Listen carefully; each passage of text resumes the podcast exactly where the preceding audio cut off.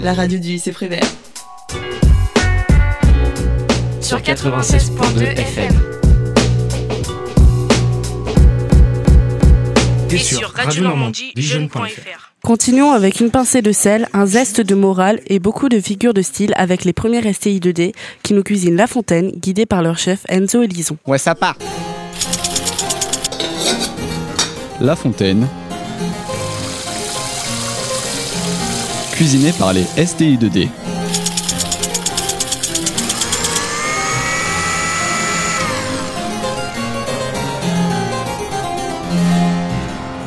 Et bonjour à tous, vous êtes bien sur la radio Jacadi du lycée Jacques Prévert, en compagnie de la classe de première STI 2D qui est une classe euh, plutôt dynamique. Ouais Voilà, merci. On va aujourd'hui parler de Jean de La Fontaine, Ouah, la galère. qui était un écrivain du XVIIe siècle et euh, qui appartient au patrimoine culturel français. Donc euh, je vais laisser la parole aux autres personnes. Qu'est-ce que vous pouvez nous dire euh, sur Jean de La Fontaine? Oui, donc tout d'abord, nous allons pouvoir contextualiser euh, l'époque de La Fontaine, le XVIIe siècle, par son mouvement littéraire, le classicisme. Le quoi? Eh mais tu n'as pas lu ton cours, quoi? C'est un Bah, mouvement où l'écrivain se pose la question à propos de l'honnête homme et recherche donc la perfection en s'inspirant de l'Antiquité. Mais aussi par son système politique, une société très hiérarchisée, avec au sommet le roi Louis XIV et sa célèbre phrase qui était... Quelqu'un peut me la rappeler? Oui, oui, moi je sais. Euh, moi, président. Non, non, ça c'est plutôt la phrase de François Hollande. Celle de Louis XIV était L'État c'est moi, qu'il a prononcée pour la première fois en avril 1655, afin de rappeler au Parlement qu'il était à la tête du pouvoir, et non l'inverse. La cour de Versailles, où le roi recevait ses visites, ainsi que son architecture, était un symbole du XVIIe siècle. Ah oui, Versailles, euh, je m'en souviens, j'étais allé avant quand j'étais petit avec la maîtresse, euh, on avait mangé, euh, c'était trop bien. Oui, très bien, merci Bastien. Puis pour finir, je vais citer différents écrivains qui ont vécu à cette époque. Donc il y avait Molière, Perrault. Zola Non, ça c'est un écrivain du 19e siècle. Pour ce qui concerne Ah, le je croyais. 17e, c'était plutôt Racine ou même encore Madame de Lafayette. Et euh, merci Lison. Donc on va maintenant passer euh, la parole à une spécialiste. Donc Alia, qu'est-ce que tu peux nous dire sur La Fontaine plus précisément? Alors, Jean de La Fontaine est un écrivain du XVIIe siècle. Il est né le 8 juillet 1621 à Château-Thierry et mort le 13 avril 1695 à Neuilly-sur-Seine. Il a été inhumé au cimetière du Père-Lachaise. Il a été membre de l'Académie française. Jean de La Fontaine est un é- a écrit de nombreuses fables, comme euh, T'as rien préparé ou quoi? Moi je sais, moi je sais. Le pouvoir des fables, l'homme et la puce, les femmes et le secret, le rieur et les poissons, le rat et l'huître, les deux amis. Ouais, le on cochon. connaît euh, l'ours euh, Alors l'ours et le renard, ouais. Alors pour moi, la meilleure, franchement, c'est le curé mort. Et ma préférée, la laitière à yaourt. Non, les garçons, vous avez rien compris, c'est plus la laitière et le potolet et le curé et le mort. Merci Alia pour ces précisions. Donc maintenant, nous allons écouter Poisson Pression de Fay, un ancien étudiant du lycée Jacques Prévert.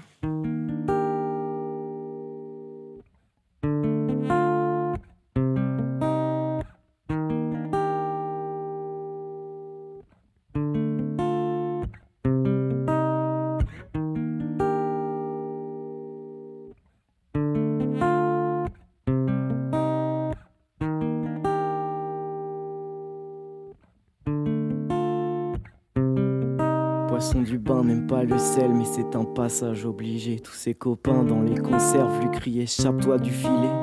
Prends des risques et rêve, les gens diront que tu es fou. Tant pis, de toute façon, il n'y a que les fous qui vivent à fond. J'ai laissé ma déprime sur le bateau qui va vers l'île. De l'oubli, de l'eau trouble, des vacances pas sympathiques. Mais les courants sont au courant qu'il y a du vent qu'elle reviendra. Hanter l'enfant du peuple qui voudrait devenir une star. Vous n'êtes pas le petit prince, c'est moi l'original. Renard serre ma pince, la rose m'attend dans les étoiles. Y a des serpents sur mon toit, plus sûr de moi, sûr d'être con. L'air d'un enfant face au roi. Va falloir calmer tout le monde, va falloir bouger son cul. T'es bien trop minuscule. Elle se drogue ma plume, cette écriture est une crapule. Un mec, ça touche des femmes, je suis timide, personne ne m'aime. Pourriez-vous me dire pourquoi je sais juste écrire des poèmes? J'ai la pression, trop la pression, merde, merde. Petit poisson pas né pour ça, stress, stress. J'ai la pression, trop la pression, merde, merde. Petit poisson dans le bocal crève, crève. Écoute ce son, ça vient de Rouen, c'est maintenant ou jamais. Jeune garçon de 19 ans trouve le quotidien trop amer. Tout lâché pour le rap, dis-moi qui ferait la même. Avant je nageais dans la mare, mais j'ai dû plonger dans la mer. Poisson pression, pas sans pression. Plomb dans la tête, plonge dans la mer. Petit boulot, faire de l'argent, car le rap ça paye pas. Je livre en vélo les clients, je leur fais des freestyles. La faille c'est ma blessure. Regarde mon corps, ça part du cœur. Je parle d'espoir depuis que j'ai frôlé la mort. Rappeur pauvre mais malin, trop malin pour se paumer. Inspiré par les poèmes, attiré par la bohème. Si tu comprends pas mes textes, tu peux quand même les aimer. Mon bled c'est ponton de mer donc je pourrais jamais me la péter. Je n'aime pas nager quand les pêcheurs jugent ma brasse. La piscine est plus sympa pour s'entraîner loin des pétasses. Avec la musique c'est pareil, il en faut des grosses nageoires. J'ai des poteaux qui m'aident à sortir de la pâte au joie. C'est saoulant, ça me compare et c'est souvent car mes compères font du conscient, j'en ai marre. Mon écriture est plus abstraite. Blondinet, cheveux clichés, c'est faire du rap original. Je veux pas être le prochain Necfeu, je serai le premier faille. J'ai la pression, trop la pression, merde. Merde. Petit poisson pas né pour ça, stress. Stress. J'ai la pression, trop la pression, merde. Merde. Petit poisson dans le bocal crève. Crève. Écoute ce son, ça vient de Rouen. C'est maintenant ou jamais. Jeune garçon de 19 ans trouve le quotidien trop amer. Tout lâché pour le rap. Dis-moi qui ferait la même. Avant je nageais dans la mare, mais j'ai dû plonger dans la mer. Poisson pression. Pas sans pression. Plonge dans la tête. Plonge dans la mer.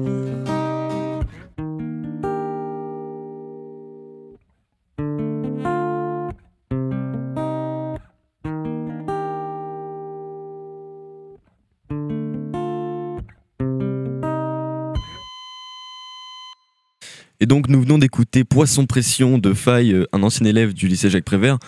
On va maintenant passer au micro-trottoir. Donc plusieurs élèves de la classe sont allés interviewer des gens dans le lycée. Et donc on va les écouter bah, maintenant. Qui est Jean de La Fontaine? Alors Jean de La Fontaine, c'est un poète du XVIIe siècle qui fait des fables. Euh, Quelle fable connaissez-vous de La Fontaine? Le corbeau et le renard, et la cigale et la fourmi. Alors euh, personnellement, euh, j'en connais pas mal, euh, tels que l'aigle et la pie, l'aigle l'hibou, l'amour et la folie, euh, l'âne et le chien, l'âne et le petit chien aussi, parce qu'il est tout petit là. Le cheval et le loup, il y a aussi le cheval et l'âne, attention, c'est pas avec un loup cette fois-ci. Et euh, il y a la cigale et la fourmi. Bonne journée. Pouvez-vous citer des animaux et que représentent-ils Bah alors déjà, il y a le renard, il brosse euh, le roi dans le sens des poils. Il y a l'âne, c'est un peu débile. Quelle fable connaissez-vous de La Fontaine Le loup et l'agneau. Que pensez-vous de La Fontaine C'est un auteur très intéressant qui a fait beaucoup de fables et qui a une vision très intéressante sur son époque. Quelles intentions sont dans les fables Bah, les intentions dans les fables, c'est qu'elles soient compréhensibles de tous. Il met en scène des animaux, par exemple, pour que les enfants y comprennent euh, les histoires politiques, etc. Pour vous, La Fontaine est-il un auteur pour enfants? Bah pas forcément parce que les enfants ils peuvent euh, savoir lire euh, ses œuvres mais pas forcément les comprendre, comprendre le sens caché. Est-il encore euh, utile de lire La Fontaine de nos jours? Euh, pas forcément, mais euh, ça peut être utile pour comprendre la société de l'ancienne époque, mais actuellement il ne serait pas utile de lire les œuvres de La Fontaine car il n'y a plus de roi, nous sommes dans une démocratie. Du coup, euh, si nous voulons comprendre le système monarchique euh, de l'ancien temps, il serait utile de lire les œuvres de La Fontaine. Du coup, voilà, c'est tout ce que j'avais à dire. Et donc c'était nos micro-trottoirs organisés par Antonin, Mouloud et Thomas. Ils sont avec nous aujourd'hui, on va leur poser quelques questions. Donc euh, qu'est-ce que vous en avez pensé de cette expérience de micro-trottoir? Alors, euh, lors de nos micro-trottoirs, nous avons euh, rencontré plein de personnes et certaines personnes connaissaient bien La Fontaine et d'autres non, mais dans l'ensemble, ils se sont tous bien débrouillés. Merci. Et par rapport au montage, comment ça s'est passé? Alors pour le montage c'était assez simple, la plupart des pistes elles étaient plutôt bonnes. Euh, j'ai simplement dû couper les blancs et raccourcir les pistes qui étaient un peu trop longues. Et j'ai dû également régler le son qui était euh, parfois un peu trop fort ou trop bas au bon volume, mais euh, ça restait assez simple étant donné que j'avais déjà fait quelques montages. Merci beaucoup. Et maintenant, nous allons écouter le micro-trottoir numéro 2, donc, qui a été fait par Julien, Noé et Corentin. Est-ce que vous connaissez La Fontaine? Oui. Oui, bien sûr. Oui, je crois que c'est un écrivain du XVIIe siècle. Pouvez-vous citer quelques fables? La cigale et la fourmi. Le corbeau et le renard. Le corbeau et le renard. Il y a le loup et On l'agneau. connaît quelques-unes, le curé et le mort. La cigale et la fourmi. Le mal marié. Trouvez-vous que c'est un auteur pour enfants ou pour adultes? Pour enfants. Dans ses morales, on peut voir plutôt pour les adultes. Je pense que c'est un auteur pour les deux. Nous, la tournure des fables, plutôt penser à un format pour enfants. Pensez-vous comprendre le sens des fables étant petit? Euh, oui. Non, je pense que je le prenais au premier degré. À un certain niveau, on pouvait comprendre, enfant, on peut comprendre les, les fables à un certain niveau, qu'on comprend différemment quand on est adulte. Euh, merci beaucoup. Donc maintenant, nous allons pouvoir poser des questions. Donc, euh, qu'est-ce que ça vous a apporté? Lorsque nous sommes allés interroger des personnes sur La Fontaine, nous avons vu que tout le monde le connaissait, certaines plus que d'autres. Ce sont les mêmes fables qui ont été citées, telles que la cigale et la fourmi, le corbeau et le renard, mais aussi le lièvre et la tortue. Merci beaucoup. Et maintenant, euh, qu'est-ce qu'on a pensé le, monteur? Dans l'ensemble, euh, pendant le montage, je n'ai pas eu de problème particulier, euh, à part quelques prises un peu difficiles à utiliser. Ça a été une expérience intéressante pour moi. De plus, je fais déjà du montage chez moi, donc je savais déjà à peu près ce que c'est. Euh, merci beaucoup. Donc euh, maintenant, nous avons la chance euh, d'écouter donc deux étrangers donc pour nous lire un extrait, car La Fontaine est un écrivain connu dans le monde entier. Donc nous allons laisser la place à notre Québécois Evan pour nous lire Le renard et le raisin. Bonjour, bonjour. ben oui, Enfin, franchement, j'adore La Fontaine. hein, c'est mon auteur favori. Et du coup, je vais vous lire euh, Le renard les raisins. Alors, certains renards gascons, d'autres disent normands, euh, moi en presse de faim, et vite au haut d'une traille, des raisins mûrs apparemment, et couverts d'une peau vermeille, le galant en eût fait volontiers un repas, mais comme il n'y avait point à atteindre, ils, ils sont trop verts, dit-il, et bon pour des goujats. Fit-il pas mieux de, de se plaindre Euh, merci beaucoup pour cette lecture. Donc on a vu que les Québécois étaient, euh, étaient fans de La Fontaine, mais, euh, mais c'était quand même difficile de, de bien comprendre. Et maintenant, euh, nous retrouvons notre envoyé spécial Mouloud, qui est en Russie, et il a rencontré un passionné de littérature française qui tenait absolument à nous raconter ce qui lui plaît dans les œuvres de La Fontaine, ainsi qu'un extrait. Je vous laisse la parole. Alors oui, bonjour, nous sommes en direct de Moscou en Russie. Comme vous le savez, en Russie, il fait très froid. La température est actuellement de moins 45 degrés. Nous sommes venus en Russie car euh, d'après nos recherches, les Russes sont de très grands fans de La Fontaine. Pour pouvoir vous le prouver, nous avons en direct Monsieur Smirnov qui va nous en dire un peu plus. Da, les textes de La Fontaine me rappellent parfois l'ancien régime soviétique, la vieille URSS. Le charisme de Lyon rappelle un bon leader comme Louis XIV. Ça me rend d'humeur nostalgique. Je vais d'ailleurs vous lire un extrait des animaux malades de la peste. Laissez-moi prendre mon livre. Un loup quelque peu clair prouva par sa harangue qu'il fallait dévouer ce maudit animal. Excusez-moi, c'est à cause de votre cas. Ce pelé, ce galop d'où venait tout le mal, sa pécadille fut jugée incapendable. La violence de cet extrait me rappelle les châtiments du passé, la violence que l'on pouvait déchaîner sur une personne. Maintenant, je dois vous laisser. On n'aime pas voir des Russes parler aux étrangers.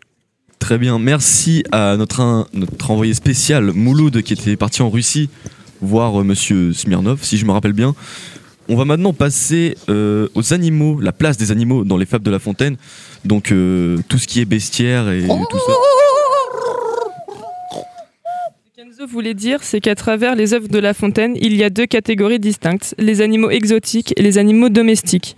Quelqu'un peut en citer? En effet, on trouve d'abord chez La Fontaine les animaux domestiques. Courant familier des gens du XVIIe.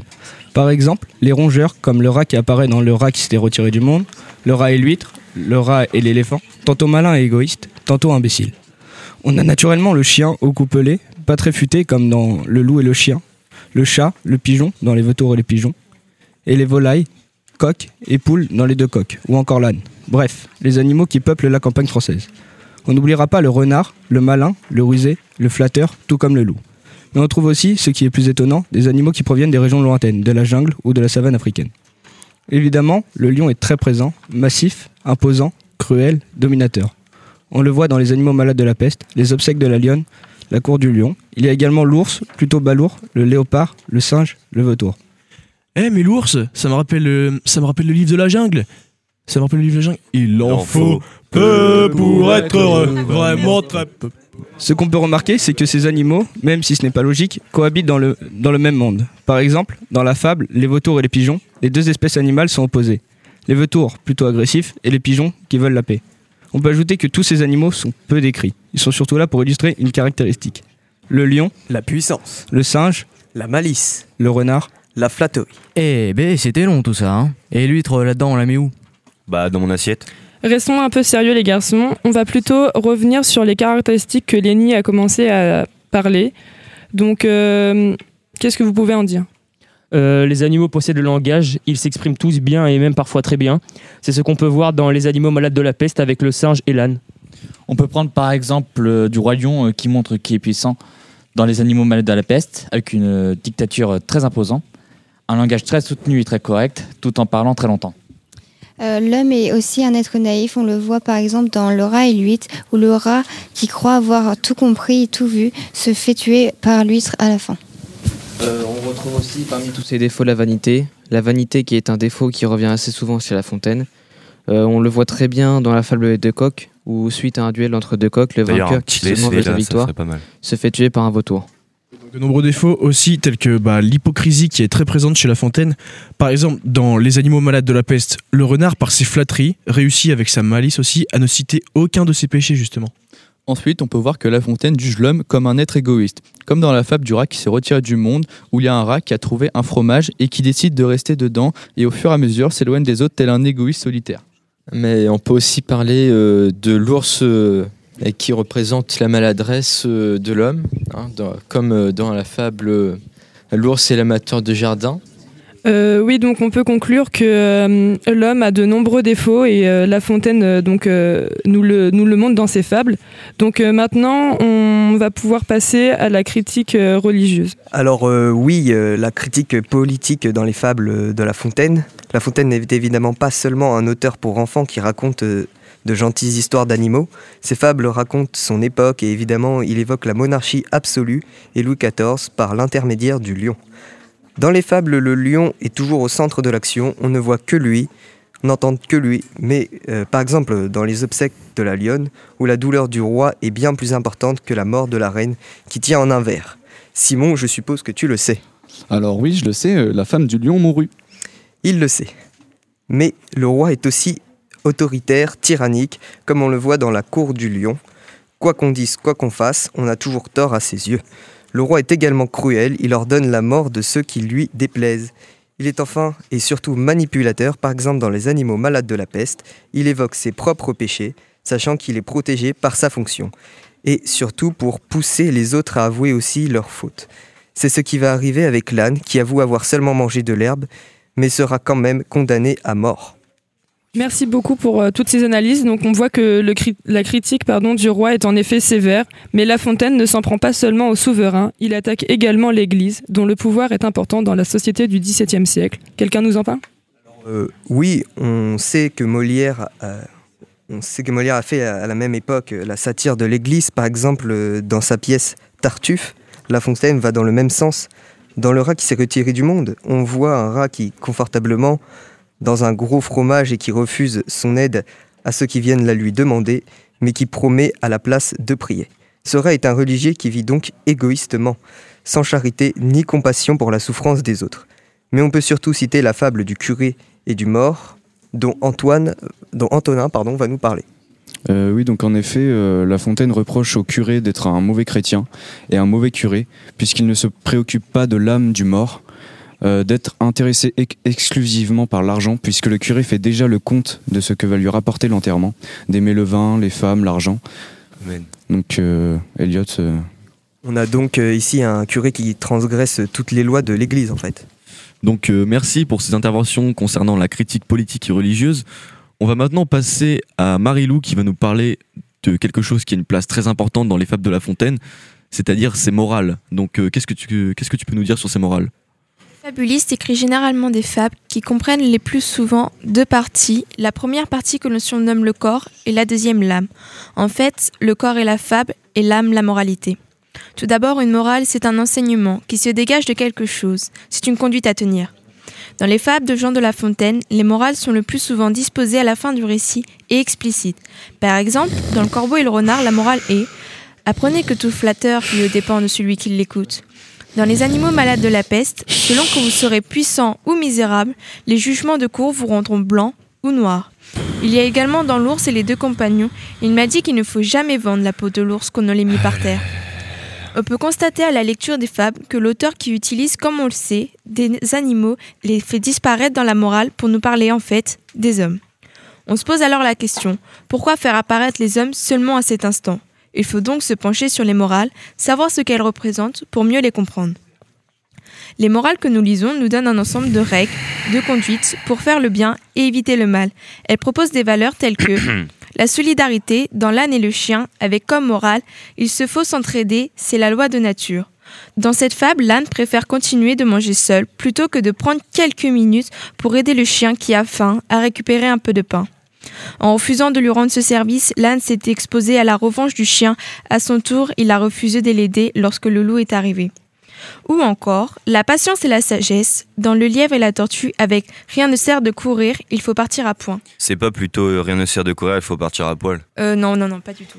Ah ouais. Tout part donc d'un défi lancé par la tortue au lièvre. Elle lui parie qu'il sera incapable d'atteindre un point nommé avant elle. Le lièvre s'amuse de la témérité de la tortue et accepte le défi. Il prend son temps, broute, fait la sieste et ne prend pas au sérieux son adversaire. La tortue, quant à elle, va de son train de sénateur et se hâte avec lenteur et gagne malgré les efforts désespérés et tardifs du lièvre. Les morales sont donc ici pour nous rappeler que l'on vit dans un monde avec des valeurs et des principes. Les valeurs servent à nous guider dans nos actions et dans nos choix, afin de nous orienter vers la bonne direction. Elles nous apprennent le savoir-vivre et le savoir-être avec chacun. Les fables et leurs morales ont donc un aspect pédagogique. Si La Fontaine a employé des animaux, c'est pour divertir dans un premier temps, mais on comprend bien que le véritable intérêt, c'est d'éduquer.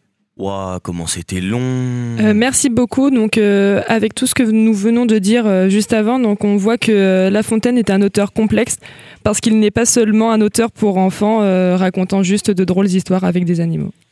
Donc euh, l'émission sur La Fontaine est à présent terminée. Nous vous remercions bien évidemment de nous avoir écoutés. Merci à la classe de ST2D qui a participé à ce projet. Et voilà, voilà. Donc vous étiez bien sur la radio Jacques Moi, j'étais pas trop chaud de base. Vous étiez sur la radio Jacques Addy du lycée Jacques Prévert. Et puis euh, bah au revoir à tous. hein. Ouais, ça part. La Fontaine. Cuisiné par les STI2D.